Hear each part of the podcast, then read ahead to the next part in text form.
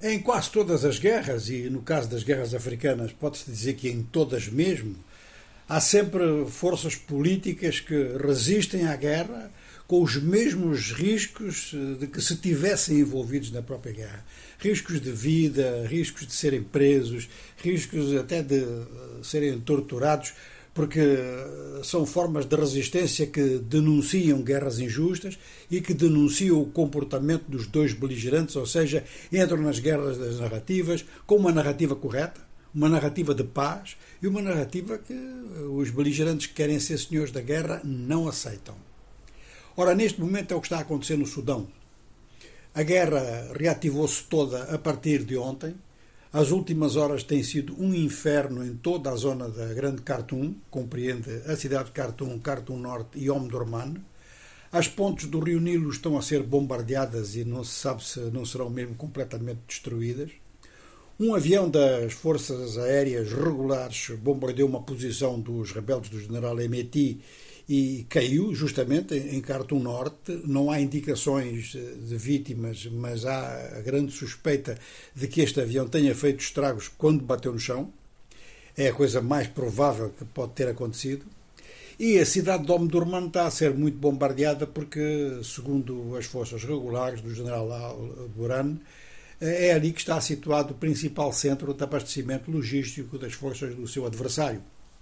Ao mesmo tempo, no Darfur há vários combates. Há cidades que estão cercadas pela força de apoio rápido do general Emeti e há zonas eh, do Darfur em que chefes tradicionais declaram o seu apoio a estas mesmas forças. Grande número de habitantes eh, tem fugido nessa área para o Tchad. Mas em outros pontos do país há fugas, por exemplo, para a Etiópia. E há tentativas ainda de atravessar o Mar Vermelho. Alguns pequenos grupos têm conseguido com pequenas embarcações.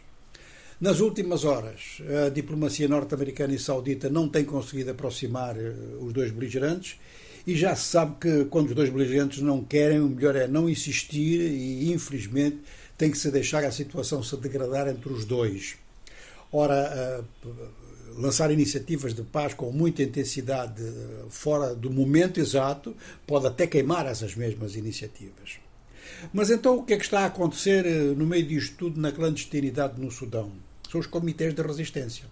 Comitês de resistência que eh, se baseiam em raízes que ficaram do tempo da luta contra o Mar al-Bashir e que derrubaram o Mar al-Bashir e que depois também continuaram a fazer pressão sobre os militares eh, para que a democracia se mantivesse no Sudão, manteve-se durante alguns meses e estamos a ver que esses comitês tinham, eh, enfim, razão de dizer que dar poder aos militares, sendo eles quem são, naturalmente que o país ia resvalar para conflitos muito graves e não sei sequer se eles imaginaram podia chegar até aqui. Mas estes comitês de resistência têm mantido realmente um nível de informação muito alto sobre a guerra, são a grande fonte de informação sobre exatamente o que é que está a passar e, por outro lado, vão fazendo mobilização eh, no sentido de pressionar os dois beligerantes, cada um do seu lado. E, naturalmente, são reprimidos por ambos. Agora, esta situação, eu só quero lembrar que em outros países africanos já, já aconteceu. Inclusive em Angola, e temos experiência pessoal desse tipo de atividade durante a Guerra Civil. Em outros países africanos, a mesma coisa. E o que notamos é que os governos e os beligerantes desses países tentam uh, apagar, silenciar a existência dessa força, que no fundo é que tem apoio da maioria da população.